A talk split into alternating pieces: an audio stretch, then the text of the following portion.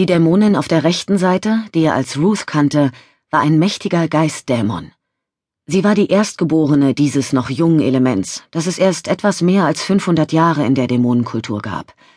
Sie war ein ehemaliges Mitglied des Großen Rates und hatte viele, viele Jahre lang dazu beigetragen, die Grundlagen der Dämonengemeinschaft und deren Gesetze zu schaffen. Das Ausmaß ihres Treuebruchs war ungeheuerlich. Elijah konnte mit seinem Verstand kaum fassen, was hier vor sich ging. Obwohl sie die ältere von beiden war, sah sie ebenso jugendlich aus wie ihre Tochter, die Mary hieß und die dicht neben ihr stand. Es war unbegreiflich, dass diese beiden Frauen Elijahs eigener Gattung angehörten, diese Abtrünnigen, die sich offen mit diesen böswilligen Magierinnen und mit diesen selbstgerechten Jägerinnen zusammenschlossen, die in ihm einen so unheiligen Zorn entfachten. Natürlich wusste Elijah, worin die noch größere Ironie lag, Niemand von den Sterblichen hatte bemerkt, dass die beiden Frauen zu genau der Gattung gehörten, der sie nun mit dem Angriff auf ihn den Krieg erklärten. Für die Sterblichen war sie nur eine überaus schöne, kluge Menschenfrau, vielleicht auch eine begnadete Magierin, falls sie ihnen gezeigt hatte, mit welcher Meisterschaft sie bestimmte Aspekte des Elements Geist beherrschte. Mit jedem Tag, den Ruth auf der anderen Seite der von diesen wahnsinnigen und fehlgeleiteten Menschen geschaffenen Trennlinie stand, würde sie ihn mehr über die Dämonengattung enthüllen. Es würde nicht mehr lange dauern, bis sie ihnen alle notwendigen Mittel an die Hand gab, ihre ehemaligen Freunde zu vernichten. Darüber hinaus waren auch alle anderen Schattenwandler, ob nun unschuldig oder nicht, durch Ruths über Jahrhunderte angesammeltes Wissen bedroht. Du Ausgeburt der Hölle! Zischte Ruth mit boshaftem Vergnügen und stachelte damit den Blutdurst der Frauen um ihn herum an. Du Teufel in Menschengestalt. Sie lächelte und sagte mit leiser Stimme Elijah, der mächtige Heerführer. Dann lachte sie, und der Klang ihrer Stimme war verwirrend schön, während sie sich vorbeugte und ihn prüfend betrachtete. Warum hatte niemand bemerkt, wie Ruth sich von ihren Sinnen abgetrennt hatte? Als Geistdämon hatte sie zweifellos die Wahrnehmung erfahrener Geistdämonen blockiert. Aber warum hatte nie jemand darauf bestanden, das Kind von seiner sich so unnatürlich und dominant verhaltenden Mutter zu trennen? Elijah sank nach vorn. Er streckte eine Hand aus und versuchte sich abzustützen, um nicht mit dem Gesicht in den Dreck zu fallen. Er bemerkte, dass die Gestalten um ihn herum näher kamen.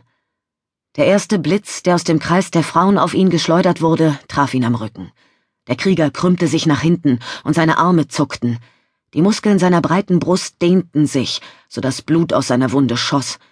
Er fühlte sich benommen, schwindlig und irgendwie weit weg, als der nächste Blitz seinen Körper in eine andere Richtung krümmte. Er konnte riechen, wie sein Fleisch verschmorte, und er wunderte sich, dass dieser Geruch den Gestank der Zauberinnen überlagerte. Er versuchte, sich zu verwandeln, in der Gestalt des Windes Trost zu finden, von dem er so sehr ein Teil war. Wenn er doch die Kraft gehabt hätte, sich in einen ganz schwachen Wind zu verwandeln, hätten sie ihm nichts mehr tun können.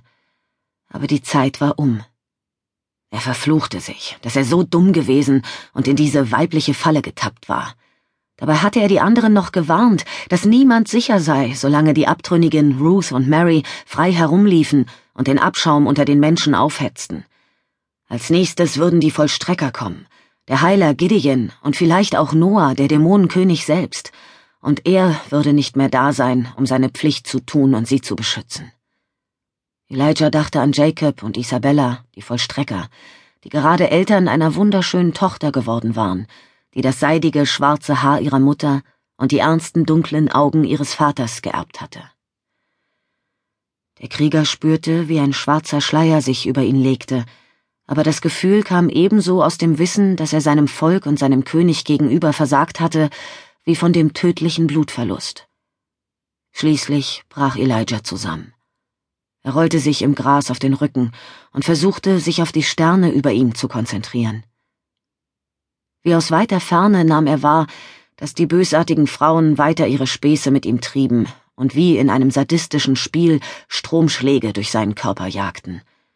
Er öffnete den Mund, um seinen Zorn hinauszubrüllen, aber er brachte keinen Ton heraus. Zu seiner Verwunderung hörte Elijah das Echo seines Schreis in der Ferne.